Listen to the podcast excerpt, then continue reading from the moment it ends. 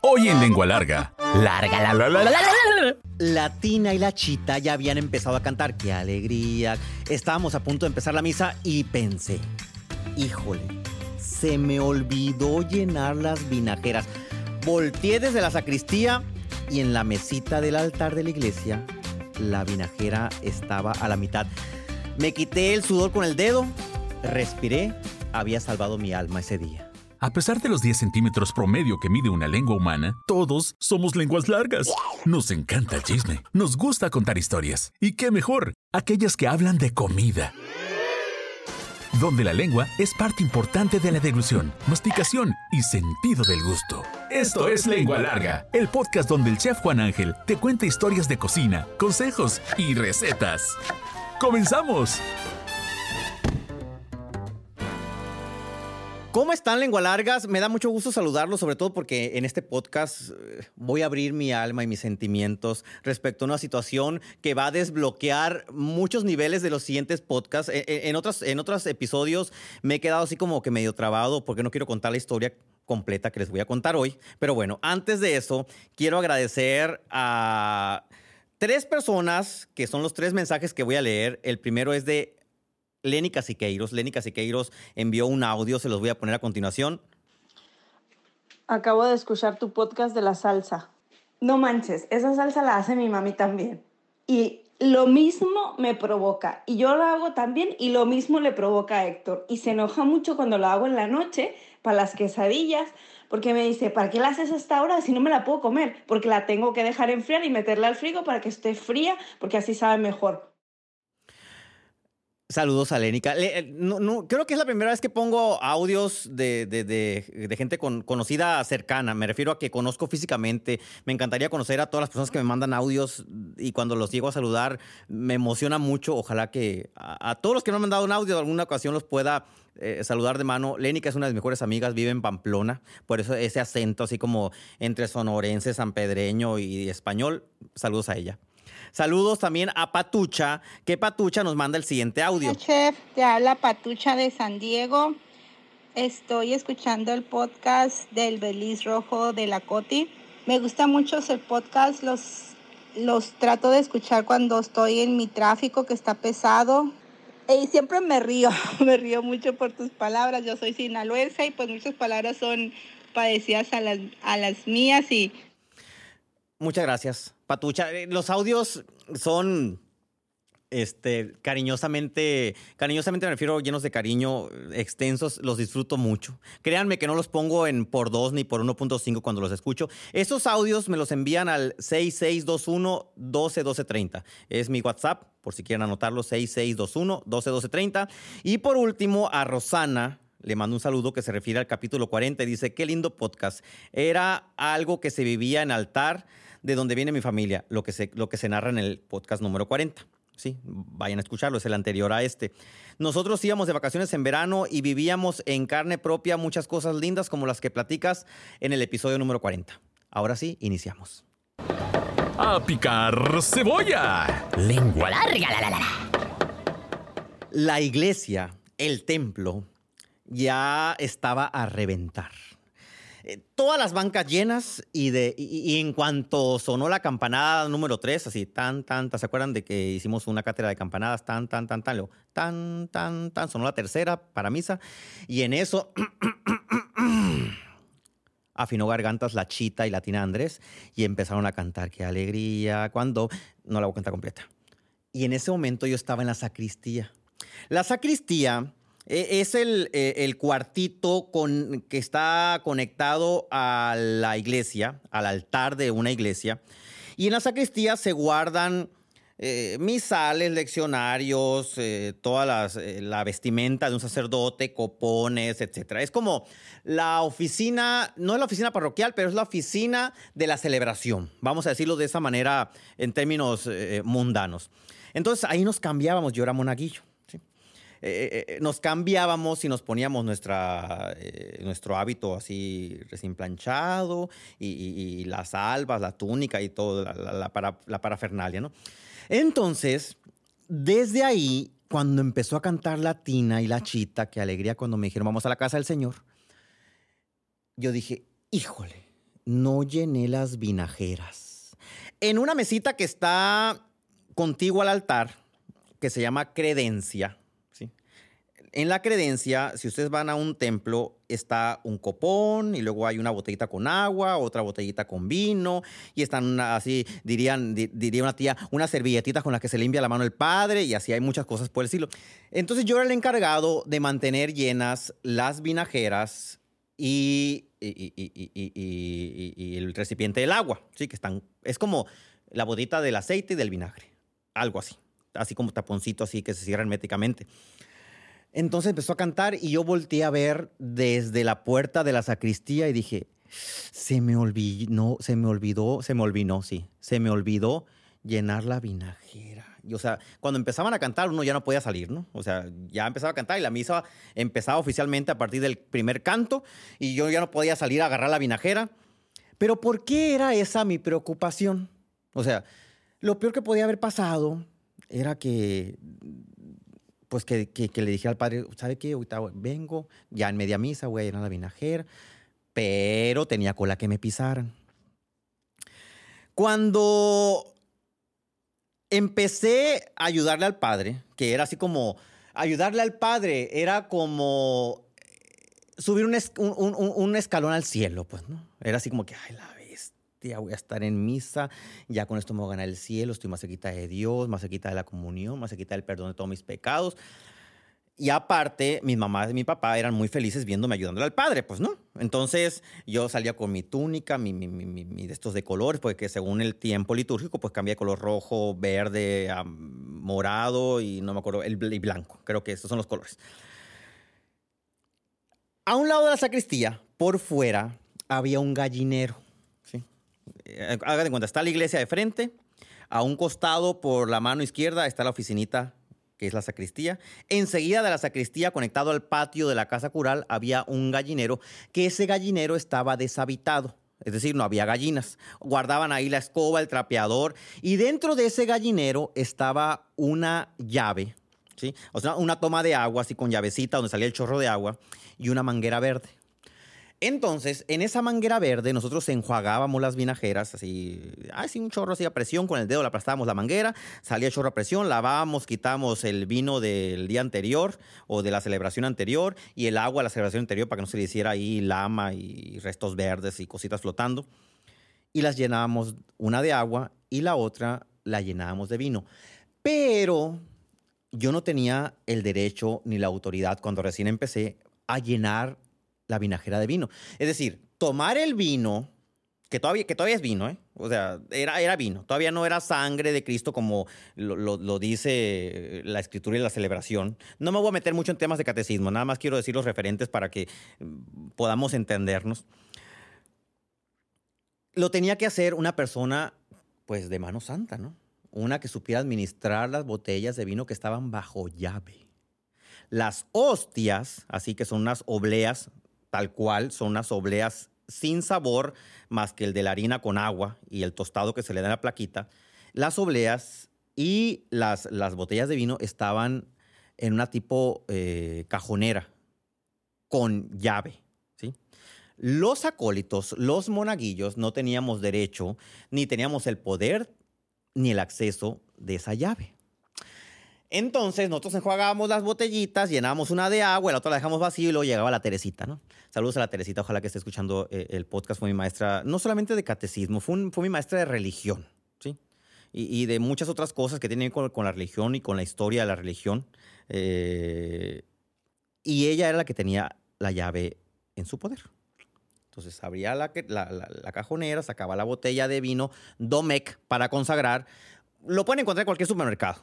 Búsquenlo. Es un vino generoso, muy dulce, no necesita llevar túnica ni credencial de, sacerdote para comprarlo ni nada por el estilo y es muy barato aparte. Es, eh, Pedro Domecq es la única casa en México autorizada para hacer vino de consagrar, así como hay casas autorizadas para hacer vino kosher de los judíos.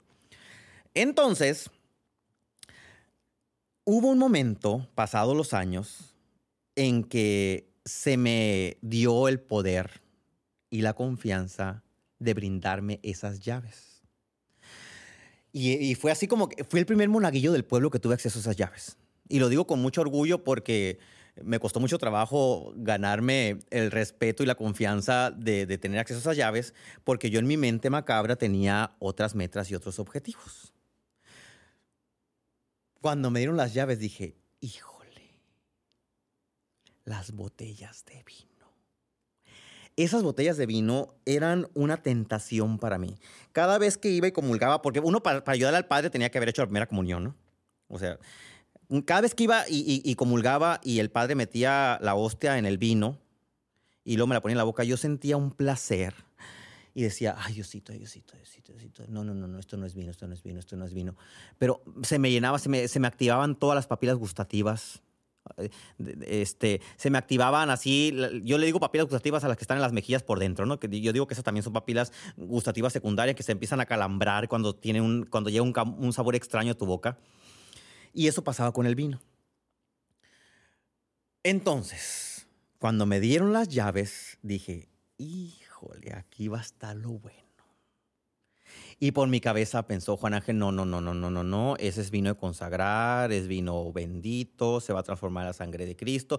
Y por otra parte me decían, es que no es sangre de Cristo, ese es vino, dice Pedro Domecq. Yo, yo a Pedro Domecq lo conocía por el brandy Don Pedro, pues no, no crean que así que tenía así una base de datos de todos los vinos y vinícolas y regiones del mundo, no. Yo lo asociaba por el brandy Don Pedro, que era como que lo más refinado que había en el pueblo, capital del mundo, San Pedro de la Cueva en ese momento. Entonces dije, bueno, bueno, será en otra ocasión. Me fui a la casa, no usé las llaves. Al siguiente día en la tarde, que me tocaba ayudar al padre, le ayudaba un día sí, un día no, entre semana, seis de la tarde. Y llego y la vinajera estaba vacía. Y la botella de agua también. La, vin- vinajera y la botita la- de cristal de agua también. Entonces salí, agarré la manguera, lavé todo, ¿sí? Y me fui a llenar la vinajera de vino por primera vez usando la llave poderosa de ese mueble que guardaba sigilosamente las botellas de vino. Nótese que para guardar, o sea, nótese que era un pueblo, no había un supermercado, tenían que comprar cajas de vino y tenerlas almacenadas para cualquier contingencia, pues, ¿no? O sea, no era como que, ay, sí, me voy a ir ahí al supermercado, no. Era un pueblo alejado seis horas del- de la capital del estado. Y abrí la botella, cuando la abrí, entró por mi nariz así un aroma, dije, ay, esto huele casi como a pasitas. Ay, qué rico está. Acto seguido, me empiné la botella. Tenía nueve años de edad. Volté alrededor, no había nadie. Dije, no han llegado ni el Poi, ni Luis Martín, ni, ni el Abraham, el Héctor, los demás monaguillos, ¿no? Yo siempre llegaba temprano porque era el encargado como de, de acomodar las cosas, ponerle sus, sus, eh, sus, sus hábitos y todo ordenadamente, según su estatura, porque había por tamaño. Volté alrededor, otro traguito. Me eché otro traguito de vino. El caso fue que la botella, que estaba completa, en un parpadear ya le faltaba como una quinta parte. ¿sí? Dije, bueno, nadie se va a dar cuenta. Llené la vinajera, la botella se quedó a la mitad, la metí, yo tenía la llave, la única llave que existía, nadie se iba a dar cuenta. Y dije, lo que tengo que hacer es administrar el vino que me voy a tomar. O sea, no puedo estar tomando vino todos los días porque, o sea, no ni siquiera porque sea menor de edad, pues, no, ni porque me vaya a emborrachar. No puedo estar tomando vino todos los días porque se van a dar cuenta que me lo estoy tomando. Entonces, al siguiente día, pues no me tocó ayudarle. Al próxima vez que fui a ayudar al padre, hice lo mismo. Abrí, ¿sí? Saqué, ya, eh, eh, saqué la botella de vino ya habiendo enjuagado las vinajeras, le eché y dije, pues otro traguito, ¿no? Otro traguito. En ese momento llega el Poi, que era uno de los ayudantes del padre y me ve empinándome la botella. Yo era el coordinador, en ese momento ya tenía la llave y era el coordinador de monaguillos. O sea, el coordinador era el que los ensayaba para la procesión y que el cirial y que sube y que sube y que el incensario y que métele y que pícale y todo, todo, todo. Y me vio el Poi y me dijo, ¿qué estás haciendo, Juan Ángel? Volteé a un lado de las botellas y estaban las hostias. O sea, las obleas sin consagrar. Y recordé que entre los sueños que tenían los acólitos, o sea, mi sueño era tomarme el vino. El sueño de los demás era meter las hostias en Dubalín. y en pláticas habían dicho, ¿cómo sabrán las hostias con Dubalín? Han de saber buenas, porque pues si es una oblea se puede rellenar con Dubalín. Entonces mi, mi cerebro ágilmente reaccionó y dijo, mira, le dije, vamos a hacer lo siguiente. Vamos a negociar. Tú no le vas a decir nada al padre ni a la Teresita de que me estoy tomando el vino, ¿sí? Pero yo les voy a dar a cambio un puñito de hostias a cada uno. Las hostias sí las hacían en el pueblo, pues no las hacía la Marta de Lencho, saludos a la Marta de Lencho, que seguramente eh, eh, eh, va a escuchar en algún momento el podcast. Y dije, pues no se van a dar cuenta, pues se pueden caer las hostias, un puñito que le da a cada uno. Al día siguiente ya estaban todos con su dubalín, les di su puñito de hostias, se comieron, bueno, sí, de, obleas, se comieron las obleas con dubalín y yo me seguí empinando la botella de vino. Llegó un momento en todo ese, en trajinar del robo de vino eclesiástico, que se me empezó a salir de las manos. O sea, dije, híjole, o sea, ya las botellas ya se están notando, pues, ¿no? Era una quinta parte, ahora es la mitad de la botella. ¿Cómo le voy a hacer? Asunto arreglado. La relleno de agua. Entonces, cuando ya tenía las botellas a la mitad, iba y les echaba agua con la manguera. ¿sí? Y las volvía a meter al, al, al cajón con llave. Entonces ya la botella estaba llena, pues, diluida, pero llena. ¿quién se iba a dar cuenta que a lo mejor el vino era de mala calidad y esa añada de vino había venido pues aguada? Bueno, está bien. Terminé de ayudarle al padre como a los 15 años, o sea, pasaron, pues empecé a los 9, como a los al año me convertí en coordinador de monaguillo. Póngale que me bebí el año, me bebí, me bebí, me bebí el vino, me hace falta vino en este momento. Me bebí el vino de consagrar como cinco años de mi vida. Y esos cinco años rellenaba la botella de vino con agua para que no se dieran cuenta. No, dije yo. Pasaron los años, yo terminé de llorar al padre. De repente pasaba la lectura y pues ya dije, asunto arreglado, cuento olvidado. Los monaguillos no abrieron la boca, ni el Poy, ni Luis Martín, ni Héctor, ni Labram, porque se comían las obleas con Dubalín. Y por mi parte nadie se dio cuenta que me bebía el vino. A revolver los frijolitos. Lengua larga. La, la, la, Muchos años después, a mis papás les tocó celebrar su 25 aniversario matrimonial, bodas de plata. El ocurrente de Juan Ángel dijo, para que todo sea perfecto, le vamos a hablar al mismo padre que los casó. Y mandé traer al padre que los casó, que era el padre Humberto, a quien casualmente yo le ayudaba cuando me bebía las botellas de vino. Entonces el padre vino, ya todo está muy bonito, y me acuerdo que mi hermano que estaba empezando con sus trabajos de diseño hizo unos carteles ahí con salmos y los puso en los, muy, todo muy bien arreglado. Mi papá, que es carpintero, hizo unos banquitos para sentarse en el centro de la iglesia, los dos novios que iban a confirmar sus votos y bla, bla. Mi mejor amigo, que también era monaguillo, fue el que le ayudó al padre, ya de veintitantos años, Candelario, se, le puso, se puso su túnica le ayudó al padre como acto conmemorativo de todo eso. Y yo como buen cristiano fui a agradecerle al padre Humberto que hubiera venido desde lejos a celebrar la misa. Me metí a la casa cural, desde donde yo me cambiaba cuando era niño. Y le digo, padre, le agradezco mucho que haya venido de tan lejos y enfermo, porque estaba enfermo, a celebrar las bodas de plata de mis papás, porque él es quien lo había casado. Y me dice, antes de que te vayas, quiero decirte algo. Yo me quedé pensando, ¿qué puedo hacer? Quiero decirte que siempre me di cuenta que te tomabas el vino. Sentí un... Yo creo que es el único momento de mi vida en que realmente he sentido un baldazo de agua fría. O sea, ese sentimiento que no es cierto. Cuando ustedes dicen que han sentido un baldazo de agua fría, no lo han sentido porque no han vivido ese momento. Y me dice, Juan Ángel, ¿en qué cabeza cabe llenabas las botellas de vino con agua de la manguera que estaba enfrente de la casa cural en medio del ventanal de la cocina? Me quise dar de golpes contra la pared y dije, Juan Ángel, ¿cómo es posible que no te haya dado cuenta tantos años robándote el vino de consagrar y estaba la ventana de la cocina del padre enfrente? Y se soltó riendo el padre y me dice, ¿y te gusta el vino, Juan Ángel? Le dije, desde niño siempre me gustó el vino. Y le dije, ¿cree que usted que sea necesario confesarme en este momento? Pues ya que estamos aquí, ¿verdad? En confianza, y ya que pues, ya me delató del hurto, ¿cree que sea bueno que abramos una sesión de confesión? Le dije, este, como para, para resarcir el hecho de que me robé el vino durante cinco años de mi vida. Y me dice, no es necesario, porque yo me di cuenta desde la primera vez que llenaste la botella. Creo que fue la primera vez, me dijo. Porque después pasaron muchos años y yo te veía desde la cocina cómo llenabas la botella y una vez le pregunté al Poi y lo regañé, lo, así lo amenacé y me dijo, sí, Juan Ángel se toma las botellas de vino y aparte nos da obleas para que nos comamos los dubalines para que no hablemos. Échale queso. Lengua larga. La, la, la, no, no es una clase de robo de vino eclesiástico esta. ¿eh? A lo que quiero llegar con esta historia es que desde muy niño, en medio de un pueblo eh, eh, en donde no teníamos acceso a muchas cosas, ¿sí?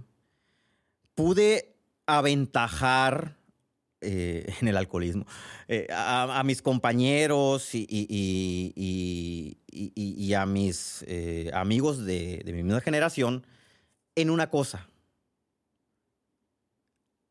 Brinqué más rápido un escalón de la educación del paladar. Cuando yo llegué a Hermosillo a los 24 años, bueno, a los 14 años, y a los 24 que volví a tomar vino ya en forma, después de haberlo tomado 5 años en mi niñez, me acordé mucho de que, del vino de consagrar. Y para mí no fue nuevo abrir una botella de vino y, beberle y decir, ay, eso sabe amargo, eso sabe ácido, eso sabe...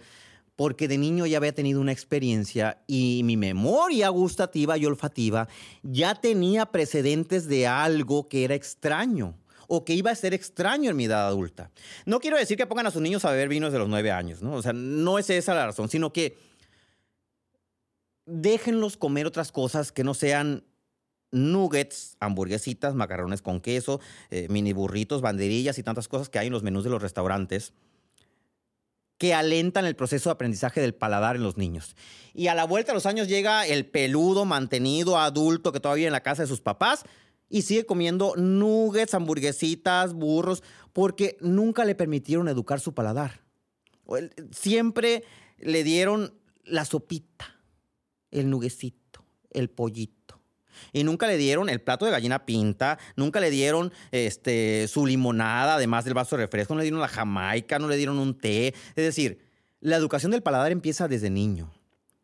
Y así como en mi caso, eh, profanando la casa del Señor, aprendí a tomar vino y aprendí a educar mi paladar en los menesteres del vino, a pesar de que vino consagrar no es un vino así que ustedes digan, uy, qué, vinazo, ¿no? Así ustedes pueden enseñar a sus hijos a educar su paladar desde temprana edad para que de adultos puedan apreciar mejor lo que comen y estén abiertos a otras posibilidades de alimentos, no solamente al nuggetcito, a la hamburguesita y a los macarrones con queso. No les voy a dar la receta del vino, no, ni yo me la sé, pues ni, nunca en mi, vida he hecho vino, he visto cómo lo hacen eh, y para cada cosa es su especialidad. Pero sí quiero responder una pregunta que me hacen frecuentemente. Chef, nunca he tomado vino. ¿Qué puedo tomar?